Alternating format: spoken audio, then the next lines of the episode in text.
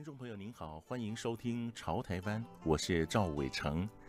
在我们的观念里，医师一直是专业神圣的工作，尤其医师悬壶济世、仁心仁术，更是令人感佩。在每个医师专科中，眼科、牙科、耳鼻喉科、小儿科、肠胃科、整形外科等是大家较熟悉的专科，相对来说，对精神科的认知可能就相当有限了。而选择从事精神科专科的医师也真的算少数。可事实上，现代人竞争激烈，压力较大，精神科反而是目前社会最需要的门诊专科。今天潮台湾节目中为您介绍一位通过专科医师、公职医生、医师国考，而且都夺下榜首，被称为医界三冠王的精神科医生马大元医师，也来了解马大元医师所研究出的一种治疗方式——心灵影像疗法。我们常说，最聪明的学生都在医学院。当然，这些医学院的学生毕业后可不是等闲之辈。但是高中时期的马大元在高手如云的资优班，成绩一度不太理想。我记得小学、国中我的成绩还不错，很少考第一名，但是前五名应该都有。可是到了高中就突然掉下去了。第一次月考的时候，呃，看成绩单一直找都没有我，最后面找到了五十三名，啊，全班五十六人，这种。正数的变成倒数的，那那时候打击就非常大。我记得我有一年的时间，好像我现在形容起来就好像是活在一个糖浆里面，就是身体很沉重、很沉重、很粘稠的感觉，然后看一切都是蒙蒙的。所以我那个是高二的时候，等于高二我一整年是没有几乎没有记忆的，就连画面都想不到。只只记得那个感觉，就是身体很沉重，然后每天早上一起床就觉得这一天很难度过，然后那时候成绩都是十几、二十、三十分，大概有持续一年的时间。那高一跟高三就比较多的记忆，然后颜色也比较鲜活。于是马大元兴起了转班的念头，还好任教于高中的父亲非常开明，答应了他的请求。马大元还选择了各种运动来强健身体。后来，整个抑郁的心情果真开始有了变化。就像你去看伟人传记啊，或者说这个很成功的企业家，他们大多数都不是一下就成功的，都是尝试了很多领域，一直跌倒，一直失败，最后才找到自己最合适的领域。所以，我们要给孩子很多机会重新开始。所以我那那一我的那一次跌倒，就有机会，呃，换一个班级。好，因为我本来是读资优班啊，所以就 里面的竞争太太激烈了。那我就拜托我的爸爸妈妈帮我转出去资优班。那一般家长一定会抓狂嘛？哎，我都无无所不用其极，让你进资优班、进实验班，你还要转出去。但是我的爸爸妈妈就很开明，就说 OK 啊，没问题。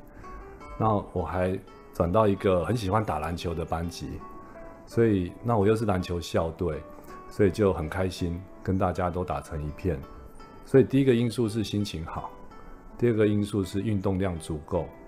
那还有一个因素很特别，一般的高中就青少年一定不会尝试的，就是我在二升三二年级升三年级的暑假学了一个很特别的东西，就是气功。对对，那其实也没有很神秘的，我觉得那就是一个放松技巧，很特别吧？年纪轻轻的就学起气功了。马大元也因为高中的这段境遇，让他有从医的打算，并且在考上医学院之后，选择了精神科作为发展的专科。有可能真的就是冥冥中这个机缘。我在高二的时候陷入人生的低潮，然后又在高二升高三的暑假学了气功，学会了放松的技巧，然后又遇到一群很很棒，就是很很支持的同学，新的班级新的同学，所以就走出来了。所以，应该是冥冥中也也就是规划了我未来要朝帮助人更快乐这条路走。那后来高中联考还不错，就考到医学院。那我们都是全部读完那七年之后才去选科嘛。那那时候也是因为一些一些因缘呐，我那时候在部队里面我觉得天气好热哦，很难忍受。然后刚好有几位军官就来说，哎，可以抽签，抽签就是转成这个志愿役，然后去医院当住院医师。我想说啊，我一定要。就我看排最少的人的内外科都好多人在排，最少人的就是精神科，只有两，这一个人加我两个人，我就赶快去排，一抽抽到了。那那时候对精神科也也不排斥，因为我很想探究人关于情绪啊，关于潜意识啊。关于这些心理疾病的，然后就走到一个自己最喜欢的领域。一般人对精神科总是既熟悉又陌生，只是知道心情忧郁、难以入眠，还有精神上的重大疾病可以找精神科医师挂号。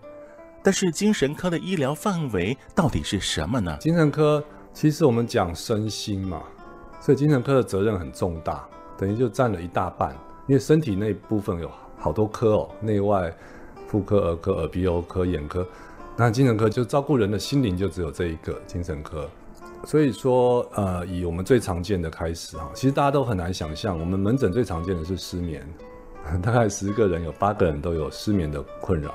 好，然后或者是压力，这也很多。好，然后再来就是忧郁，好，焦虑啊、恐慌啊，然后就开慢慢开始就进入疾病的疾病的层层次了哈，比如说，哎，强迫症。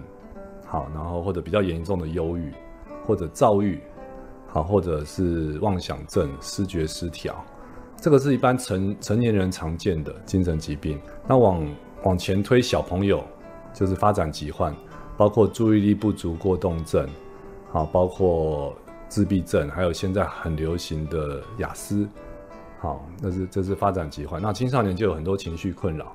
我觉得青少年两大情绪困扰了，女生是自我伤害。那男生现在越来越多的是叫做山西成瘾，到了老年的话，就是比如说老人的忧郁症或者失智症，这些就是大宗。所以等于身心科、精神科是照顾一个人从小到老的这个心理健康的部分。而有一句话也说，心病还得心药医。马大元又是如何梳理出病患的情绪纠结，使求诊者的病情能尽快的恢复健康状态呢？因为忧郁症从来就不是一个单纯的想法上的疾病，它有非常明显著的这个身体的因子，就是他的身体是不舒服的，有可能很大的可能性是不舒服，所以才想法变得负向的。好，所以身体会影响心理，心理会影响身体，所以我的经验就是会好起来都是身心两方面并进。好像身体方面，就是主要会忧郁、焦虑、恐慌啊，都跟血清素、正肾上腺素、多巴胺不足有关。那这个都研究得很透彻了。好，等于主要用抗忧郁的药物，这些状况都会都可以改善。那你身体舒服了、轻松了，想法自然就会越来越正向。那换过来就是心理方面的话，就是我们思考模式。好，那有没有一直重复的这个？负向的思考模式，好，慢慢把它调整回来。因为我觉得一个人被想法卡住是很可惜的事情，所以我常常在整间都做这个很很很简单的练习。比如说，你想象一只大象，然后再想象大象有斑马的条纹，就有几秒钟你会卡住，但是真的去想又很容易。然后想象下大雨的天气，雨从天上下下来，再想象倒过来，啊，就是。雨水从地上滴到天上，哎，我没有几秒钟卡住，但是又可以想，又可以，又可以想象的出来，所以表示说你的大脑是很听话的。你可以从这个角度去想，你也可以从完全从倒过来的角度去想，对不对？就一件事情，你觉你可以觉得很难过、很生气、很悲愤，但是你也可以想到说，这个事情有可能潜藏了什么正面的意义，或者我怎么样利用这个事情让我的人生更上一层楼。所以，既然身心都可以调理的话，那我们的大脑就是一个最有可塑性的器官。从马大元的细心看诊，可以看出精神科医师比起其他专科医师需要更多的耐心和爱心。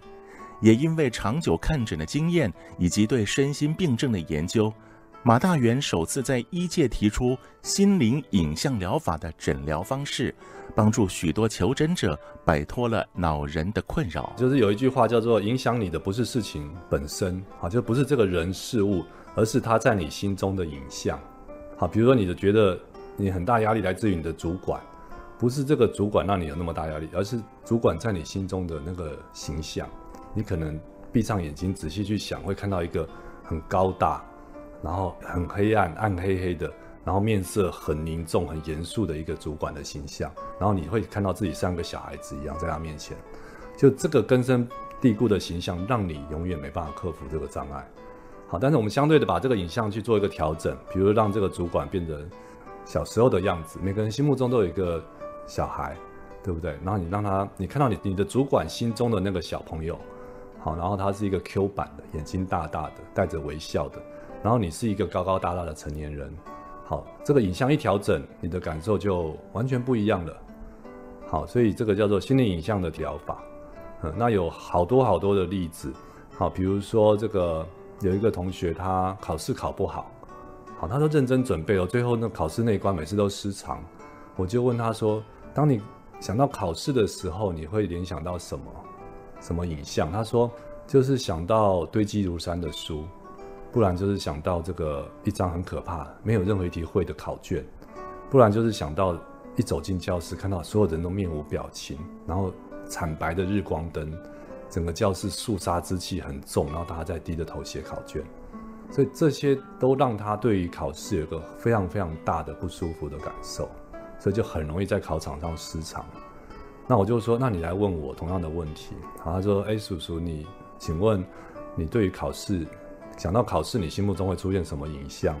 我说：“我从国中的时候开始，就会有一个固定的影像出现，很特别，就是一想到考试，我想到的是在一望无际的大草原下，好，艳阳高照，有几千匹的马，每一匹马上面有一个骑师，好，我们在赛马。”好，既然是赛马，就是一个很很刺激，好，很有趣，好，这令人热血沸腾的活动。然后有时候你赢过人家，当然很开心；有时候你输了也没有关系。好，回过头来再训练这匹马，或者把你的装备再变得更精良一点，然后下次再挑战看看。好，那匹马就是我们的大脑，啊，你就是这个骑师。那因为我有这个画面，所以我对考试是不排斥的，甚至每次有考试我就跃跃欲试。有种热血沸腾的感觉，所以我后来国考就医师的国考、高考都可以考到状元啊，所以我觉得跟这个心理影像是非常有关的。马大元除了在诊所看诊，也时常以演讲方式分享最新的医学信息，为大家排忧解惑，更担任法院以及地检署飞行少年营队的义工领队，为特教班入班提供免费医疗咨询。以实际行动参与公益，力行善举，让更多年轻人可以得到实质的协助。演讲就可以一次帮一群人，而且演讲比较好玩的是，一群人在下面听，他们本身就有个动力。你听到周围的人对于这个比较正向的观念被鼓舞到了，你自然也会鼓舞。所以我觉得这个社区的讲座是一个很重要的，就是一次可以帮助一群人。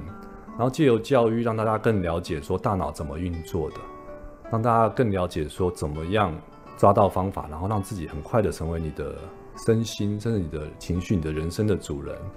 那少年这一端的话，就是不管我觉得精神科医师不管是在哪个领域耕耘，你最后都会想要往前面做好。所以我我之前就花了很多时间在帮法院的这些青少年做评估。还有带领一些团体，根本去解决、改善整体社会的心理健康啊。